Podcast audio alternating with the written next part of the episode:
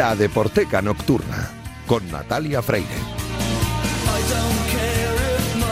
Bienvenidos a la Deporteca Nocturna, el programa de Radio Marca en el que demostramos que el deporte es y genera cultura. Os recuerdo que tenéis un correo electrónico, ladeporteca.gmail.com. Os recuerdo también la cuenta de Twitter, arroba la deporteca, donde podéis comentar, sugerir y criticar todo lo que queráis. Y os recuerdo, os anuncio que a los mandos técnicos me acompaña esta noche toda una institución en Radio Marca, Javier Fernández, que ya está haciendo que todo suene a la perfección. Y empezamos ya con Julio Ruiz y su himno titular.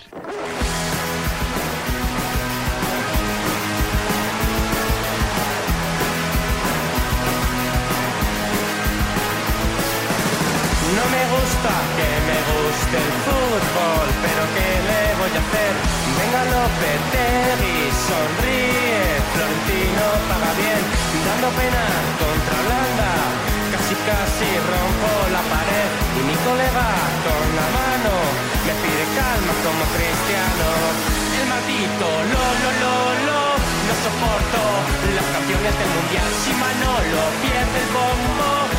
Pues yo como Carolina Durante no soporto las canciones del Mundial, pero lo, lo, que no puedo vivir es sin la sección himno titular de Julio Ruiz. Muy buenas, Julio, ¿cómo estás? Hola, un placer estar aquí como siempre, como cada semana. Cada semana, más o menos, porque hay, hay, veces que te damos libre, porque eh, no hay hueco, luego hay otras veces que te vienes y te quedas todo el rato. Luego, hay veces que haces un monográfico de los 30 minutos y no hay no titular, pero yo no sé, yo he encantado de venir aquí. No, no, lo bueno es que eh, contamos contigo, esta es la segunda temporada, además que contamos mm, contigo, yo tengo que agradecerte de verdad el trabajo que Mira, haces. Fíjate tú que hace un momento, cuando he tenido que fichar en la puerta, eh, en la puerta de la entrada. a propósito, a propósito de, porque aquí ya dentro ya es otra cosa, ya soy conocido. Pero en la puerta me dice, vengo a ver a Natalia Freira. Me, coge, mira el carnet de identidad y dice, ¿se ha visto el camino? Y digo, sí, sí, ya. Perfectamente. Ya, me lo sé. Un saludo aquí, desde aquí a, la toda la gente que a toda la gente de seguridad, que está, y amar a nuestra conserje también, que es siempre tan tan tan amable, y tan simpática. Y además está encantada porque sé que es fan tuya. Sí, sé que te escucha. Te escuchaba en, Disco Grande y te escucha también en todos los discos son grandes en Subterfuge Radio. Ahí llevamos ya más, de, más de 60 podcasts. Sí, sí, y además muy bien, muy bien. Y, eh, y, pasan grupos por ahí que también luego pasan por aquí. Que me dicen, venimos de ver a Julio. Digo, pues muy bien, me parece bien que vayáis. Uno de, uno de los últimos me parece que fueron Furious Monkey House, ¿no? Sí, sí, sí, cierto. Así que por eso te digo que van pasando, pasan por tu, todos los discos son grandes y vienen también por aquí. Eh, por la deporteca y yo digo, eh, hacéis muy bien en ir a ver al profesor, al maestro y luego a la alumna, que soy yo en este caso. No, no, pero soy alumna aventajada, ¿eh? que lo sé yo. Bueno. el caso es que esta no ha pasado, yo creo, ni por tu podcast ni por el mío, la que está sonando. No, no, pero mira, te voy a decir una cosa. Yo recuerdo que con motivo de la entrega de una gala de los Goya, yo recuerdo que me deshice en elogios a ella por la versión que hizo del tema que hicieron popular los chunguitos, que me pareció impresionante. Bueno, esto es cuestión de gustos. Que a uno le guste más la Rosalía, que estamos hablando de ella, apegada o con ese ramalazo flamenco, que la Rosalía más cerca, bueno, pues del mundo de su Motonami tan, tan exitoso del año pasado, que es el tercer disco de su carrera, eso es cuestión de gustos. Pero sí, vamos a hablar, vamos a hablar de esta Rosalía y de otra Rosalía. Lo que ha hecho y que creo que ha conseguido Rosalía, eh, y no cabe ninguna duda, es eh, no dejar indiferente a nadie. A todo el mundo le gusta, la conoce, además es conocida internacionalmente y ha marcado todo un estilo y, una forma de hacer música. A mí me gustó mucho, yo la conocí gracias a, las niñas adolescentes, ¿no? hijas de mis amigas y, también a mi hija que, la escuchaba en el primer disco y me parecía, vamos, eh, fabuloso que una niña tan joven tuviera ese toque que flamenco y moderno, ¿no? Al mismo tiempo. Bien, es cierto que luego cuando todo se vuelve mainstream, y ahí tengo que entonar yo el mea culpa, a mí me deja de gustar. A mí me gustan más las cosas más indies, más independientes, más, más, eh, más que estén más, eh, más fuera, como subterfuge. Más por debajo, algo que sea, que no sea tan conocido. Me gusta, me gusta disfrutar no de lo que le gusta a todo el mundo, sino de lo que casi nadie conoce. Y hoy me traes a Rosalía, que la conoce todo el mundo. ¿Pero por qué?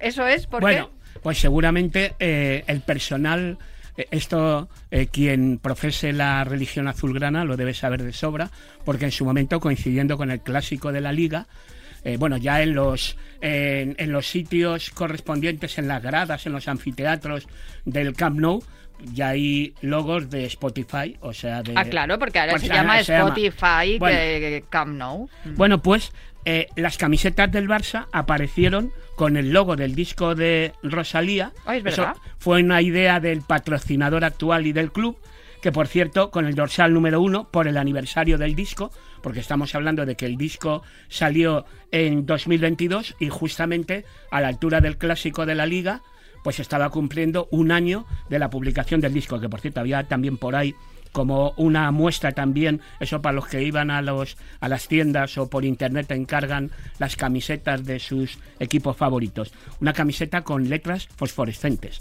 La estrenó el Barça el día del clásico de la Liga contra el Real Madrid y hicieron desde el Barcelona como una especie de, de eh, encuesta con los jugadores del equipo y aparecían flashes en donde cada cual elegía su canción favorita.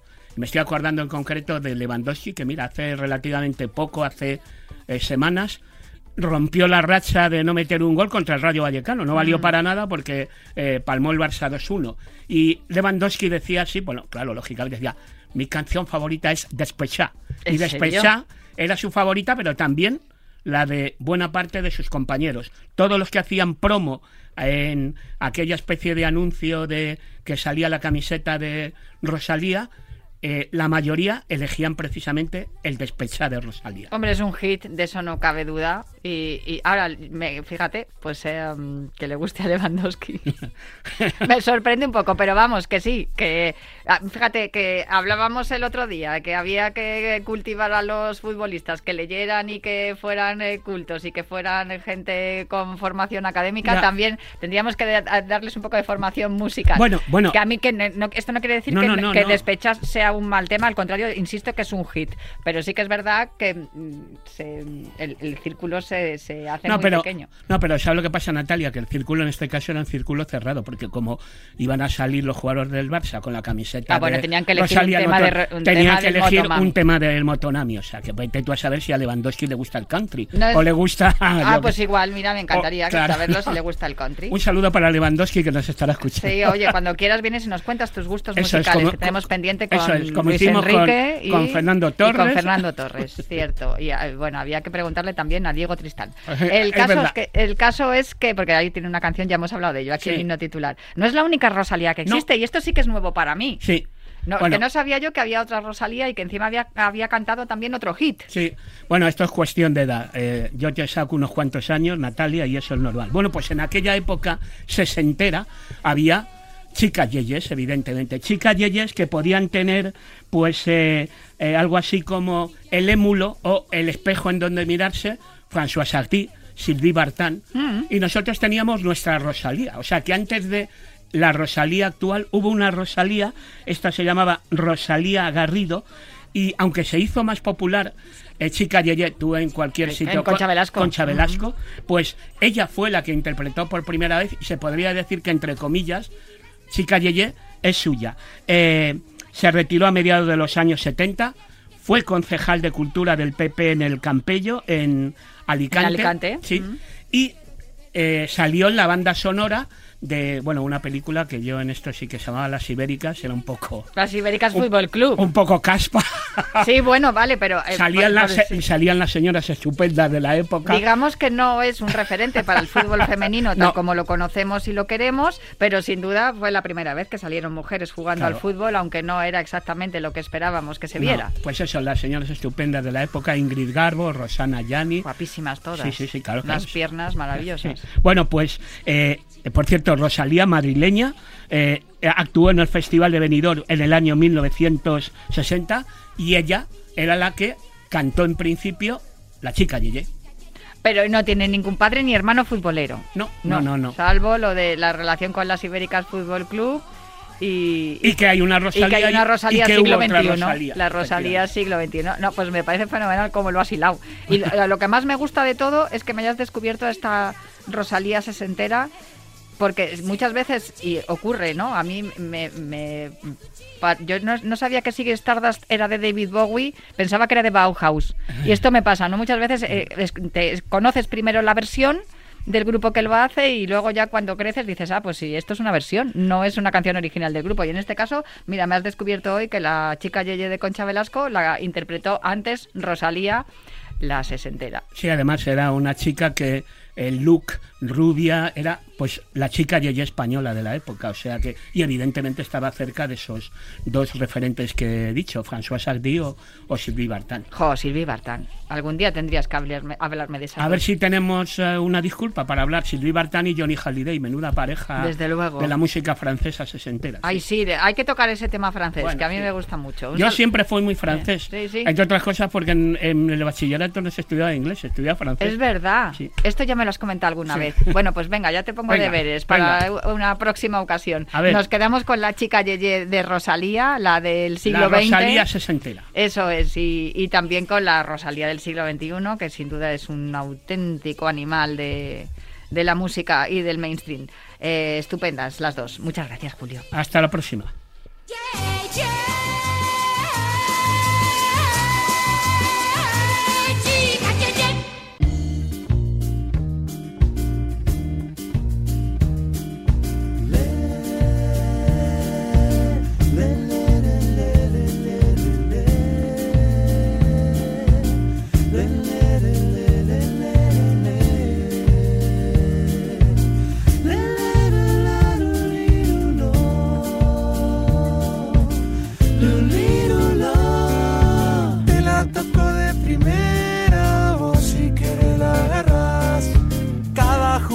Que sueño se hace realidad o pareciera algo casual.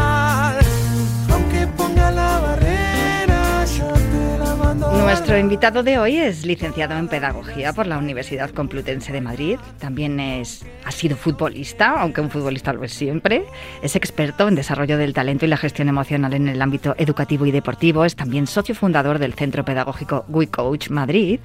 Y él asesora a cuerpos técnicos de fútbol para entrenar emociones y gestionar también las emociones de sus jugadores y jugadoras. Creo que también además es entrenador y mm, bueno, pertenece también a la Asociación de Futbolistas Españoles y con ellos AFE y con ellos también realiza algunas eh, intervenciones, ¿no? Como las que también realiza en Estudio Estadio y en Radio Marca Asturias con José Joaquín Brotón. Seguramente que muchos de vosotros, en cuanto lo escuchéis, vais a reconocer al, al pedagogo, ¿no? que de vez en cuando nos da algunas nociones en Estudio Estadio. Así es como yo le descubrí.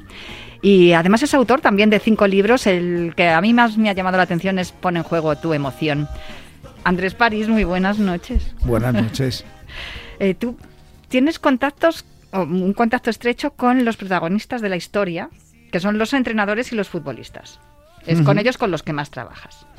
Así es. Eh, no sé cómo decides tú, una vez que acabas tu carrera, te pones, busca- buscas trabajo, empiezas eh, con, con el proyecto de, de la, in- la inteligencia emocional y la forma de educativa, ¿no? De trasladarla.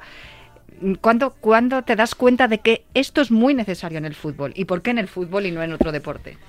Bueno, pues como bien has dicho, eh, el futbolista, pues siempre es futbolista. Entonces, yo que fui futbolista de tercera, segunda B, pues siempre el fútbol siempre ha estado muy presente en mí. Yo cuando termino la carrera me dedico a la educación, desde un punto de vista privado, con un, mi empresita de servicios educativos y bueno, pero siempre he sido un poco culo inquieto, ¿no? Y me ha gustado pues formarme y formarme.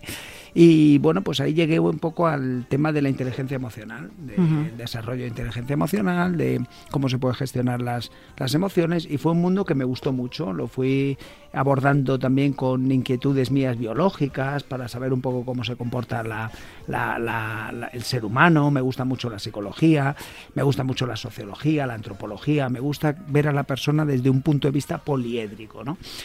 Y bueno, pues un día en el 2020 eh, yo colaboro con, con una persona que está en la AFE y me propuso un proyecto en plena pandemia.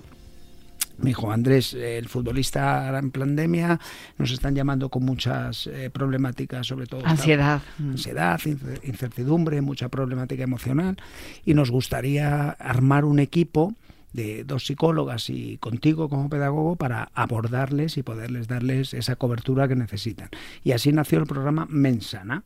Bueno, eh, la primera sorpresa fue cuando lanzaron el programa entre todos los afiliados y me llamaron un, me llamó un futbolista de primera división. Y bueno, pues oye, qué, qué ilusión, estuve trabajando con él, de segunda, de primera red, de todas, digamos, las categorías. Y después de más de 500 sesiones, Jope. Natalia, me he dado cuenta, ahí fue cuando me di cuenta que dije, el futbolista afiliado, el futbolista afiliado es, eh, lo digo entre comillas y desde el cariño, es analfabeto emocional.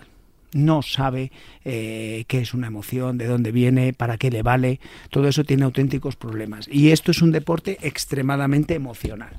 Y eso me sorprendió. Sesión a sesión me fui dando cuenta que a todos les tenía que repetir un poco lo mismo, ¿no?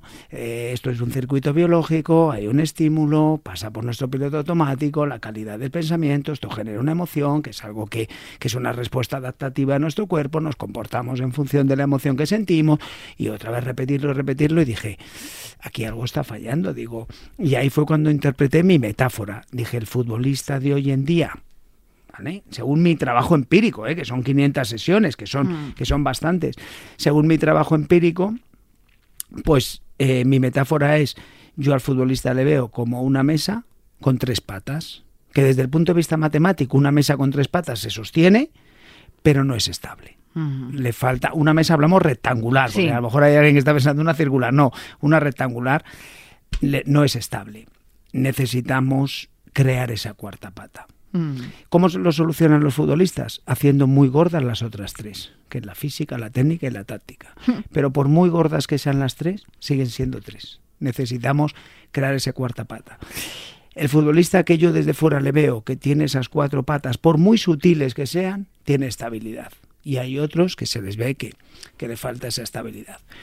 De ahí pues fue por lo que, y luego ya te contaré a lo mejor la anécdota si hay tiempo, eh, Vicente del Bosque fue el que me, me lanzó al ruedo para decir hazlo, hazlo. Un día tomando un café, pues me lo, me lo comentó. Y a raíz de ahí fue por lo que hice el libro de Pon en juego tu emoción, que lo llamo yo la tabla del uno de las emociones. Es lo mínimo que un futbolista debería de saber. Vale para todo deportista, pero al final yo me considero futbolista y digo, oye, yo esto lo voy a hacer por ellos, que sea un poco lo mínimo, ¿no? Que el prólogo, por cierto, es de Vicente del Bosque, ¿no? El, prólogo es de Vicente Le Bosque y más que el prólogo, eh, yo me quedo con el empujón. Yo tuve la oportunidad de tomarme un café con él. Nos tomamos un café, café largo, incluso ya después de una hora él me dijo, no, yo quiero tomarme otro, y yo encantado de la vida, yo ahí disfrutando, y le comentó esto que me había pasado, lo mismo que te he comentado a ti y a todos nuestros oyentes, y me dijo, Andrés, tienes que escribirlo, Mm. Tienes que escribirlo porque es necesario que el futbolista, es una gestión emocional, esto es verdad, tal. Obviamente está el fútbol, la, la parte deportiva. Y claro, yo le dije, ¿y tú cómo me ayudarías, Vicente? Y me dijo, yo, yo te ayudo en lo que sea. Tal. Le dije, pues mira, podríamos hacer un saludo al libro, pero que tú estés, que apoyes esta idea.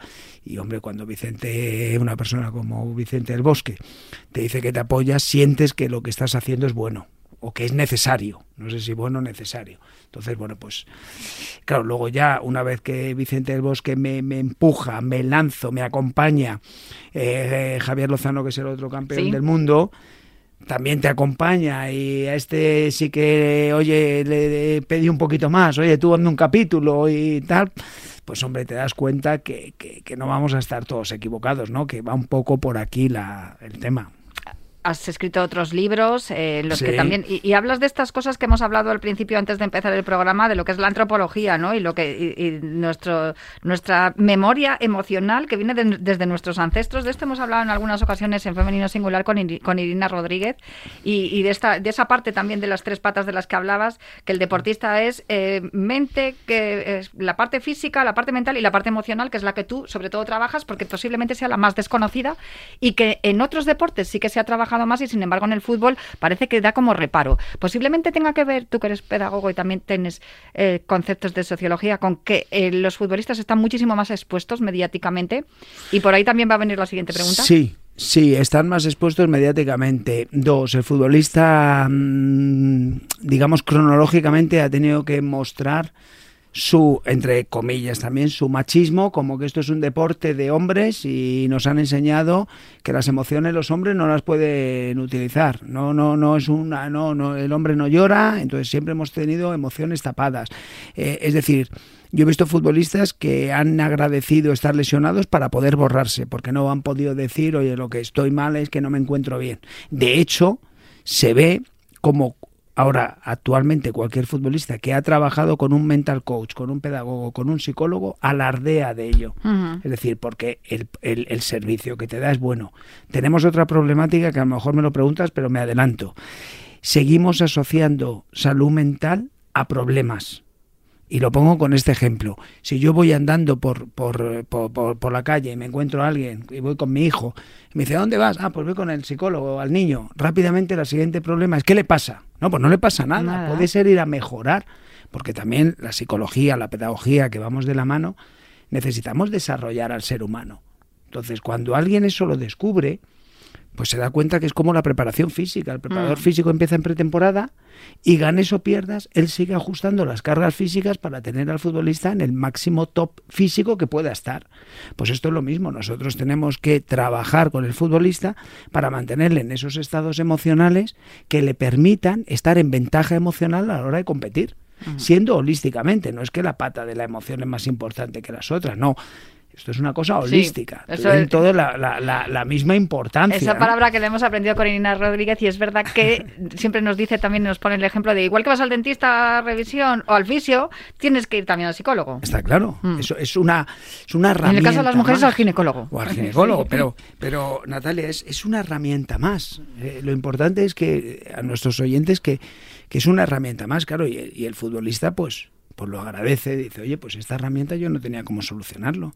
La pandemia en eso nos ha venido bien, Andrés. ¿no? Porque ¿En nos hemos dado cuenta, nos hemos Sí. dado cuenta de que es más necesario de lo que nos que es creíamos. muy necesaria, Mm. muy necesaria. Y ahí es donde entra eh, que esta es mi parte, mi para qué, que es la pedagogía. Mm. Es decir, la pedagogía tiene un carácter preventivo per se. Es decir, es una parte formativa. Este lo voy a explicar para que luego vayas tú a tu zona de pánico y sepas solucionarlo. Ya. Esa es la parte bonita mía. Es decir, Tengas la herramienta para la poder. herramienta. Mm. Lo pongo con un ejemplo muy sencillito, que es lo que a mí me gusta, ejemplos muy sencillos. Y es, yo a mi hijo le he podido dar, cuando tenía cinco años, le he podido dar cinco euros y ha ido a la panadería, zona de pánico. Con cinco euros comprar dos barras de pan que le cueste 3,20 y le devuelven un 80 Ujú. Y ha hecho la relación y me dice, me llevo dos barras de pan que cuestan 3,20, me dan un 80, son los 5 euros, vuelvo a mi casa. ¿Por qué ha sabido eso y no lo ha generado ningún conflicto? Porque previamente en la escuela, pedagogía, les han enseñado a sumar y a restar y a restar y a sumar. Y luego vas a la zona de pánico, panadería, y solucionas el problema. Es decir, has adquirido unas competencias para luego en zona de pánico solucionarlas. El futbolista, ¿qué es lo que yo trabajo? Te enseño competencias emocionales para que en zona de pánico, partido, entrenamiento, seas capaz de solucionarlo o por lo menos saber de dónde viene. Y esa es la parte bonita de la pedagogía, decir, oye, yo te lo explico, vas a zona de pánico, solucionas. ¿Que no solucionas? Ajustamos. ¿Que a mi hijo le engañan? Pues hay que ajustar, no sabes sumar, no has adquirido esa competencia. Igual que al futbolista. Al final yo me quedo con esa parte que lo hablaba con José Carrascosa, que es el pedagogo, que él es también pedagogo y psicólogo del Athletic de Bilbao. Andrés, esto va de adquirir, o sea, de darles competencias emocionales para hacerles más competitivos. Está muy bien y estamos hablando, como te decía, de los protagonistas de la historia, entrenadores y deportistas. Pero ¿qué hay de los aficionados? Porque el fútbol arrastra masas impresionantes y, millones de personas y en los últimos meses eh, estamos viendo casos además que han trascendido a nivel internacional, afectando incluso a la, reputación de, un país, como el caso de Vinicius, pero es que hemos visto otros muchos casos también, la pancarta de Ana Frank, los muñecos colgados de, de tanto de Joan Jordan como de, de Vinicius, que por cierto el de Joan Jordan no ha trascendido tanto ni ha sido tan escandaloso como el de Vinicius, porque claro, ahí según el tema del racismo, te podría contar también, hace unos días ha contado Andrea Medina que también eh, la futbolista del Atlético de Madrid en la final de la Copa de la Reina también, eh, ella escuchó desde la grada insultos eh, racistas en, eh, en- en relación a, a, a Givade. El caso es que, ¿qué nos pasa? Porque toda esta, toda esta educación que recibimos en la escuela, y que tú nos has explicado muy bien con el ejemplo de, de tu hijo comprando el pan, ¿por qué se diluye y se vuelve loca en una cancha o cuando entra en juego eh, ese, ese sentimiento que, que nos ofrece el, fútbol a los aficionados, a los hinchas y, como tú me has dicho antes de empezar el programa también, a los ultras? Yo aquí eh, meter a- en el mismo cajón a todos los aficionados me parece injusto. Yo, yo haría ahí una distinción, eh, Natalia, y sería el tema de, por un lado, el aficionado normal es un aficionado que va, quiere que su equipo gane, se identifica con unos colores, se identifica por, por lo que sea, con esa ciudad, con ese equipo, y lo que quieres es que tu equipo gane, pero pierdes, y bueno, pues lo normal es que te decepciona un poco, porque la diferencia entre decepción y frustración es que la decepción no depende de ti, no has podido jugar al fútbol, te decepciona un poco, bueno, te vas a tu casa y tal. Eso es la mayoría. Luego ahí a lo mejor llamémosles un poquito mayor intensidad ya hinchas, que ya tienen otro perfil, ¿no? Que ya es que la decepción es tan grande, no deja de ser una gestión emocional, y ya la decepción es tan grande que ya atacan un poco. Ya es ese que es, a lo mejor se va a las redes sociales o ya te espera un poco fuera para increparte, para decirte, que son bastantes menos, bastantes, bastantes menos. Y luego están los que son menos, pero que hacen mucho ruido, que son los ultras. Y los ultras son, bueno, pues yo no sé si es que estamos volviendo al fútbol de los 80, pero cada vez están teniendo más presencia. Entonces, claro, si tú eres dentro del cajón pequeño de los ultras, el ultra se tiene que hacer notar. O sea, el ultra tiene que decir, oye, yo tengo que, ¿sabes? Que, que hacerme notar. Entonces, ¿cómo, ¿cómo, se hace notar? Pues hace notar, pues, insultos racistas o insultos de tal, es decir, gente Pero que la ya mayoría, no, o- ya en, no- en muchas ocasiones, porque a mí me cuesta que en una final de Copa de la Reina, aunque se le diga lo que sea que le dijeran a Givade que nos Sí. contaba Andrea Medina, eh, me cuesta mucho que, que- que ocurran esas a mí también, cosas. yo eso no lo... No es un entorno en el yo, que yo me refiero más al, al otro día que se vio muy claro esto que se ha habido. Yo en esta que me comentas no lo he visto, pero el otro día en Mestalla sí que se vio claramente como la gente al unísono eh, bueno, pues gritaba mono a un jugador. Entonces eso es un eso es un daño que al final y esto también es una cosa que hablábamos of the record y es el sentimiento de, de- de pertenencia. Nuestra, nuestro cerebro más reptiliano eh, piensa que, que si te quedas fuera de la tribu, estás fuera. Entonces nadie quiere estar fuera de la tribu. Cuando tú estás dentro de una tribu necesitas estar presente. Si yo estoy dentro de una tribu porque me siento en un determinado esto, porque voy vestido igual que los demás, o sea, lo que es la famosa tribu desde el punto de vista sociológico, pues si todos llaman mono o todos dicen tal, pu- pues yo tengo que ser más. Entonces al final nos refugiamos en la masa, por eso es el poder de la masa. Que en la masa... Ese si tú chaval fueras- que tiró al suelo la cámara y dices, pero si debe ser un chaval encantador y creo que era Sí, hasta entrenador. Pero vuelve a ser lo mismo, vuelve a ser parte de una mala gestión emocional. La emoción que tienes es tan fuerte que te, que te pasa por encima. Yo creo que vamos a tener que volver a invitarte, Andrés, porque me quedan muchas cosas por contar. Encantado. Por, preguntarte. Te lo digo porque, por ejemplo, hay otro tema que también me gustaría. mm, eh, fíjate, hemos hablado de la tribu y los ultras, pero ¿cuántas veces hemos visto a padres en, en partidos de alevines que saltan al campo, se lía la de Dios, eh, imágenes penosas que vemos por la televisión? Y creo que esto todo se solucionaría con lo que hemos dicho al principio, con educación, Sí, con eh, pedagogía. Eso, eso todavía es más triste ver a padres pegándose. Madres, aquí padres, madres, Sí, y quiero decir padres, madres, porque es que también son, son ellas, eh, son ellos. eh, detrás de los árbitros tenemos muy mala, muy, muy, muy mala eh, cultura deportiva. Muy mala cultura deportiva. Nos generamos unas expectativas, pensamos que todos son, son culpables. Y es que, mira, las cosas, eh, el, el ser humano le gusta tener referentes y le gusta tener espejos. Se nutre mucho de muchos espejos. Vemos espejos y es lo que queremos proyectar.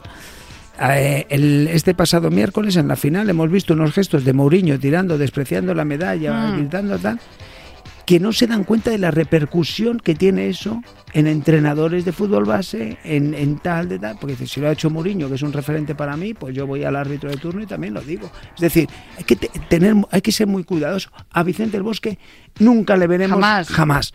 Ni a Vicente el Bosque, ni al propio de No, yo recuerdo el Zidane, gesto de decirle a Luis Aragonés cuando le dieron el príncipe de Asturias, ven aquí tú también, que tú también eres responsable. No, es que de eso, esto". una cosa es tener unos referentes de una manera y, y- o unos referentes de otra. Pues eh, me quedo con los referentes buenos y tú eres uno de ellos porque nos explicas muy bien las cosas y me he quedado con muchísimas ganas de más. Así que Andrés, em, vas a tener que volver. Yo también. Así me quedo otro día sin dormir y venimos aquí a estar contigo otra noche más. Pues invitado quedas. Yo me marcho ya, pero prometo volver con más literatura, cine, música, cultura y educación aquí en la Deporteca el próximo viernes y os los dejo con toda la programación de Radio Marca. Hasta el viernes que viene. Now